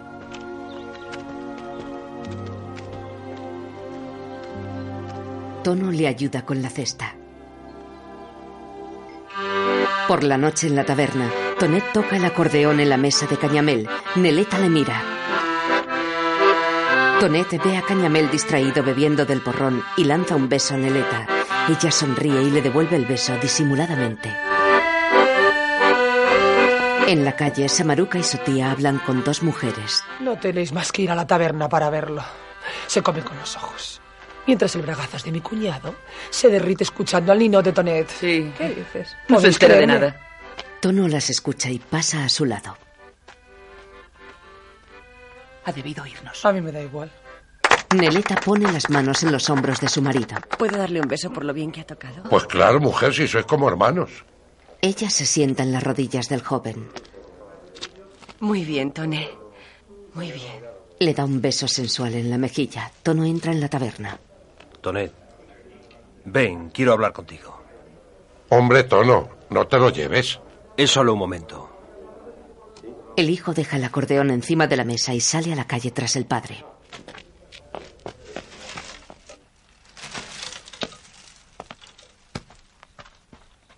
¿Pasa algo, padre? No, nada. Solo unas palabras. Le encara. Me ha dicho el abuelo que no quiere salir a pescar con él. Yo no nací para pescador, padre. Ni para labrador. Porque tampoco quieres trabajar conmigo en las tierras. Me duele la pierna, usted lo sabe. No quieres trabajar. Has vuelto a ser el mismo vago de siempre. Nacido para pasarte la vida en la taberna. Lástima que ya eres un hombre y no puedo darte una bofetada como lo hacía antes. Está bien, haz lo que quieras. Seguiré trabajando con la borda. Y al final, siempre te quedará nuestro sudor. Pero te pido una cosa, Tonet. No nos deshonres. ¿A qué viene eso, padre? A lo que todo el mundo comenta. A que estás poniendo en vergüenza que llamé con Neleta. Y Neleta era tu novia, pero ahora es una mujer casada. Todavía no ha ocurrido nada entre nosotros. Tú lo has dicho. Todavía. Pero pasará. Y entonces habrás cometido dos infamias a un tiempo. Habrás pecado con una mujer casada y puesto en vergüenza a un amigo. Y no, Tonet. Los Paloma hemos sido siempre honrados. Tan honrados que cuando muramos podremos subir perchando hasta el mismísimo Dios. Y con solo enseñarle las manos llenas de callos, nos dejará pasar. No nos deshonres, Tonet. Eso es todo. Su hijo le mira serio. Él se marcha. Tonet vuelve a la taberna. ¿Qué pasó con tu padre? Nada. Sigamos la fiesta, señores. Mi padre está empeñado en llevarme a trabajar. Pero yo le he dicho que no he nacido ni para pescar anguilas, ni para machacar terrones. Que yo más que paloma soy gavilán y quiero ser rico. Pues aquí, como no te toque la sequiota... Eso no es para mí. Cruza su mirada con la de Neleta y se sienta. ¿Por qué no, Tonet? Todo es posible. Por una razón, Cañamel. Yo creo en los refranes. Y afortunado en el juego, desgraciado en amores. Y yo no soy desgraciado en amores.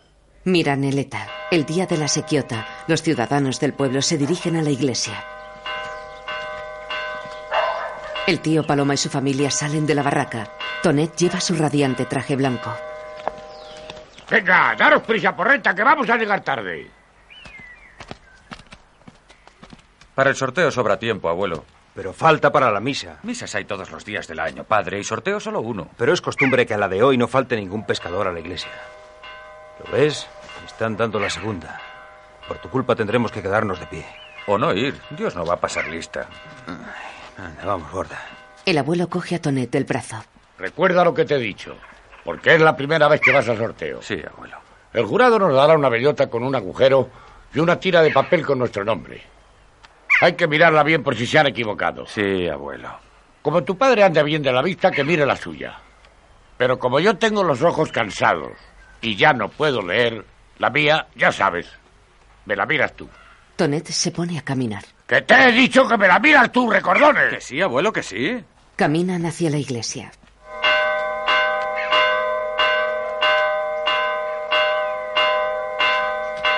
Tonet y el abuelo se quedan un poco retrasados. Tono se detiene a esperarlos.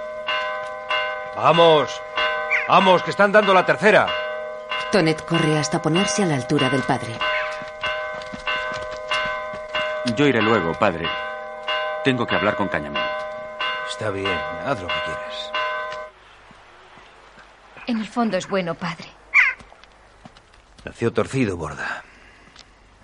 Llegan a la puerta de la iglesia. Anda, pasa. Entran. Borda mete la mano en la pila de agua bendita y ofrece un poco a su padre y a su abuelo. Están de pie al fondo de la nave. Borda ve un sitio y se sienta.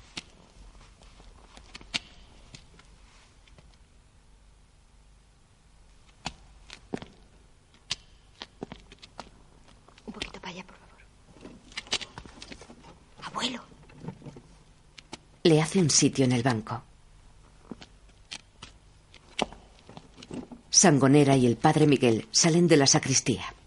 Los fieles se ponen de pie. El alcalde, el maestro y el sargento están en primera fila. El cura deja el cáliz en el altar y se da media vuelta. De los 365 días que tiene el año, siempre que no sea bisiesto, esta iglesia está vacía 364. Pero todos los años hay un día, precisamente el de hoy, en el que la iglesia se me llena y no falta uno solo de mis fieles aunque no sé por qué os llamo así. Yo os daría las gracias si creyera que venís a compartir conmigo el incruento sacrificio de la misa. Pero no os las doy porque sé que venís únicamente a pedirle a Dios que os toque la sequiota en el sorteo. Hace años, Jesucristo echó del templo a latigazos a los mercaderes. Agradeced a Dios el que su hijo ya no esté en la tierra porque si estuviera por aquí, habría hoy muchas espaldas zurriagadas en el palmar. Y agradecédselo también a vuestra tacañería, porque las perras que dejáis en los cepillos son tan pocas que no me alcanzan para poder comprar látigos. Sangonera se duerme de pie. Despierta, zoquete. El cura se pone frente al altar. In nomine Pater, et Filius, et Spiritus Sancti. Amén. Introibo ad altare Dei. Más tarde, un hombre lanza cohetes ataviado con un blusón. Los lugareños esperan en el embarcadero la llegada del notario. El alcalde y el cura le reciben. Bienvenido, señor enviado. Bien hallado, señor alcalde. Señor cura. Cabo, abra paso. A la orden. Ya Permítame no que le Vamos, por favor. Señores, paso, por favor. Per calle. Abran paso. Paso, por favor. Alcalde. Cuando quiera. Atrás, atrás. El notario, el cura y el alcalde caminan por un pasillo que han abierto los guardias en medio de los lugareños. Cañamel está con su esposa y Tonet. Señor Cañamel. Buenos días. Paco se quita el sombrero y el notario sigue caminando. Samaruca y su tía siguen a la comitiva. Ya lo ves. La autoridad saludando al pecado. Y el clero poniéndole el amén Jesús. Vámonos a casa. Que el diluvio no tardará nada en empezar.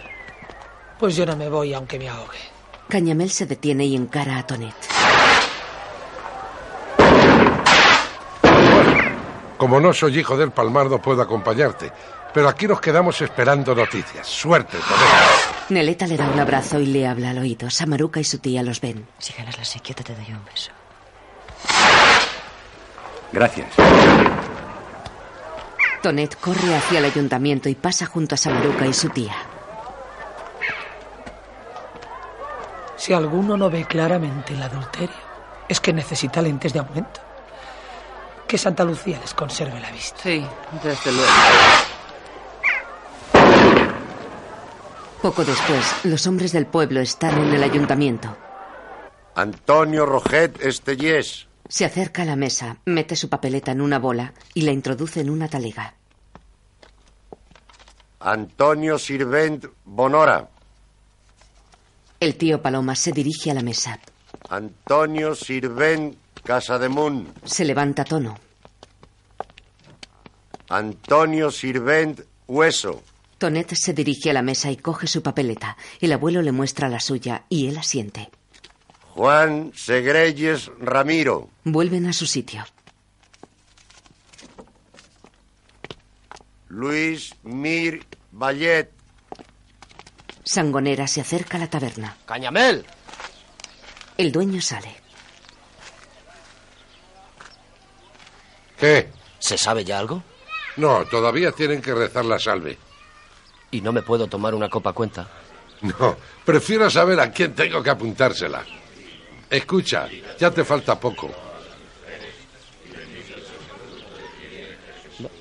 Santa María, Madre de Dios, ruega por nosotros pecadores, ahora y en la hora de nuestra muerte. Amén. En el nombre del Padre, del Hijo, del Espíritu Santo. Amén. Que venga el niño. Se sientan. Un niño de siete años camina hasta el estrado. Saca una bola.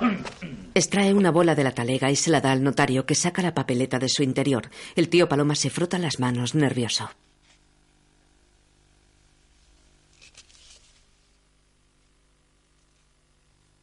Número 1.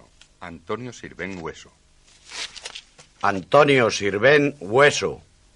El tío Paloma se levanta nervioso, mira a su alrededor y se vuelve a sentar. Tonet se levanta. Ave María Purísima. ¿Puedo pedir ya? Sí. Sale a la calle. ¡La sequiota!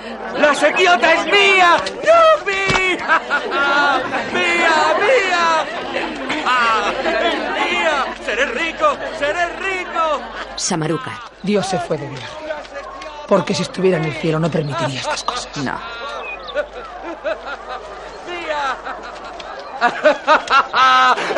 ¡Seré rico! Abraza a todas las mujeres que encuentra. ¡La sequiota es mía! ¡Mía! ¡Mía!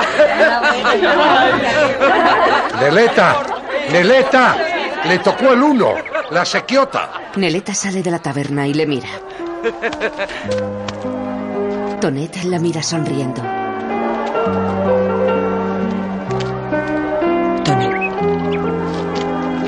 Se acerca a ella y le da un abrazo. Neleta. A mis brazos, amigo. Cañamel, la sequiota, soy rico. Eh, Ah, Sangonera. Le abraza.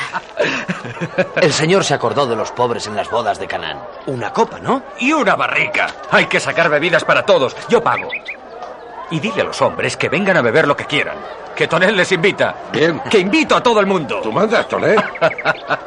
Ayudaremos al chico que no sabe nada de pesca. Y nos entrará un río de oro en la barraca. Le ayudará usted, padre. Yo sigo con mis tierras. Y no olvide que ese río de oro necesita antes un río de plata. Hay que comprar redes, pagar jornales. ¡Eh, familia! ¡Enhorabuena! Enhorabuena, señor. Allá tú. Se aleja. Vicenteta se acerca a Tono. ¿Está contento, padre? No lo sé, gorda. Lo que menos conviene a Toné ahora es la fortuna. Vamos. Las cosas en caliente, Tonet. ¿Tienes dinero para explotar la sequiota? Ni un céntimo. Pues aquí está tu amigo Cañamel dispuesto a ayudarte. Nos asociamos, Tonet. Yo creo que habría que pensarlo un poco porque... El tío Paloma le hace señas. Cañamel mira al abuelo que disimula colocándose la gorra. Conforme. Un momento. Yo pongo el dinero que haga falta. Tú y el abuelo trabajáis en la sequiota y lo que produzca el negocio a medias. ¿Conforme? Se dan la mano. Conforme. Esto vamos a celebrarlo por todo lo alto, Tonet.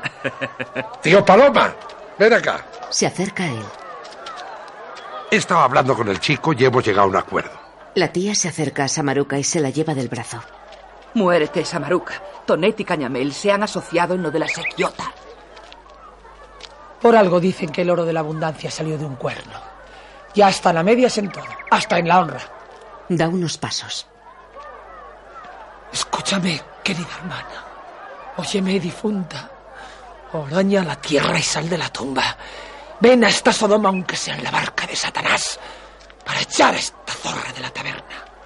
¡Eh! Aquí las damas que invita Tonet. Vamos, acercaos las rosas del palmar. Cap, sidra, vino, tengo de todo. Los lugareños se acercan a la mesa llena de bebidas que han sacado a la calle. Cañamel y el tío Paloma entran en la taberna. Tonet y Neleta van tras ellos. Poco después brindan en el comedor de la casa. Por la sequiota. Por todos. Beben sentados en torno a la mesa. No conocía yo esto, Cañamel. Es un palacio. Menos, menos. Bueno, eh, y te queda toda la casa por ver. El abuelo ya la conoce. ¿Por qué no se la enseña, Neleta? Sí, Paco. Tonet y Neleta entran en una sala. El gabinete. Él se acerca a ella. Neleta se marcha a otra habitación. Tonet la sigue.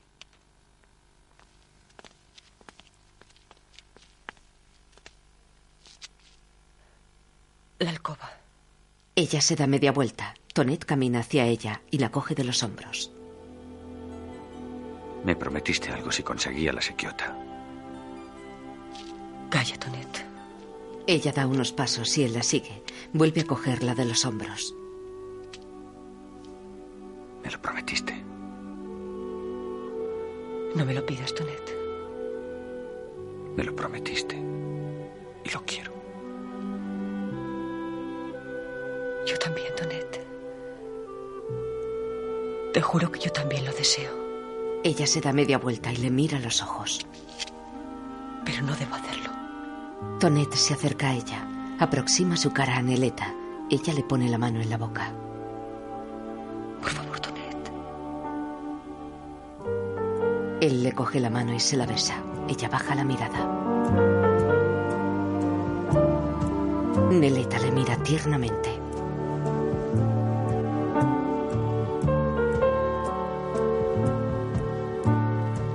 Tonet acerca su boca a la de ella y se dan un apasionado beso.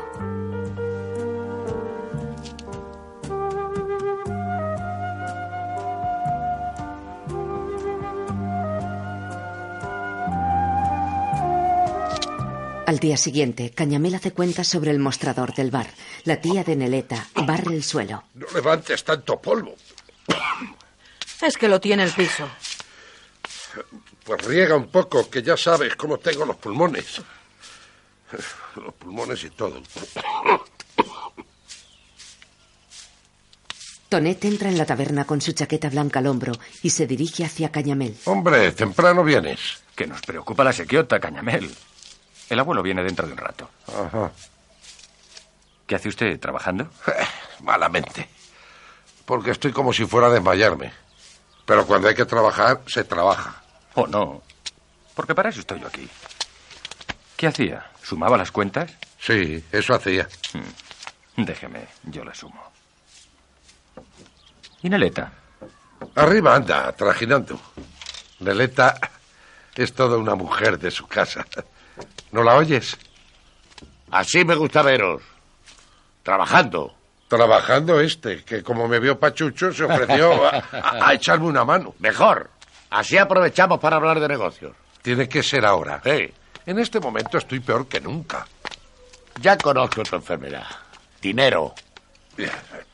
Me vais a enterrar. Me vais a enterrar. Se sientan a una mesa. Neleta se mete tras la barra, pasa junto a Tonet, mira de reojo lo que está haciendo y entra en la cocina. Tonet mira a Cañamel, deja el lápiz y entra en la cocina. Coge a Neleta por la cintura. Anoche soñé contigo. ¿Y yo? Ella coge una taza de un estante y la pone sobre una mesa. Él la abraza por detrás. Estabas a mi lado, tan cerca, como aquella noche cuando dormimos juntos. ¿Te acuerdas? Yo te sentí más cerca. Más cerca, imposible. Entonces, soñamos lo mismo. Ella se vuelve. Se besan apasionadamente.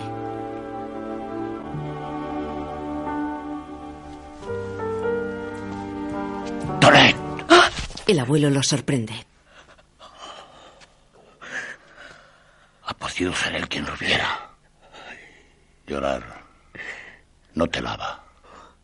Tres absentas, Neleta. ¿Y tú? Ven con nosotros, mañana hay que trabajar. Vuelve a la taberna. Tonet mira a Neleta. Te lo dije, Tonet. Te dije que me perderías. Él se asoma por la puerta. Mira a Neleta. El abuelo no hablará. Lo sabe. Llévalas tú. Yo así no puedo. Tonet entra en la taberna. Neleta se queda pensativa. El tío Paloma se sienta en un taburete junto a Cañamel. La sequiota es una mina, Cañamel. Hace cuatro años el tío Malferit sacó 600 arrobas. Calcula. 600 arrobas a dos duros. ¿Y Neleta qué hace? En la cocina. ¡Neleta! Siéntate, Tonet. Ya está decidido. Cañamel y yo. vamos- Primero una copa. Coge el aguardiente. ¿Querías algo, Paco? Prepárame los vasos, por favor. Volando, marido. Es un ángel. A lo que iba diciendo. Mañana de madrugada salimos Cañamel y yo para Valencia a comprar el hilo para las redes. El mejor, Tonet. El que hacen en la playa del Cabañal para los pescadores de mar. Lo de salir de madrugada es lo que me fastidia. Porque eh, con esta salud que tengo y, y- y esta humedad del lago, yo creo que salir un poco más tarde. es- No, Cañamel, hay que pescar mucho de aquí a Catarroja. Luego seguir por tierra hasta Valencia. Después de Valencia al Cabañal. Y luego volver con el hilo. Salimos a las seis. Y tú por la tarde nos esperas con la barca en Catarroja para recoger el hilo. Muy bonito. Y yo sola en la taberna todo el día. Todo el día no. Hasta que salga a buscarnos tienes a Tonet. Eso sí es verdad. El joven la mira. Ella se queda pensativa. Fin del capítulo cuarto. Una serie de Aldebarán Films para Radio Televisión Española. Producida por Eduardo Manzanos. Adaptación, guión y diálogos Manuel Mur Oti. Director de fotografía Manuel Merino. Director de producción Gregorio Manzanos. Música Ediciones CAM. Guión audio descriptivo en sistema UDES escrito por José Antonio Álvarez Mateos. Sonorizado en Aristia Producciones.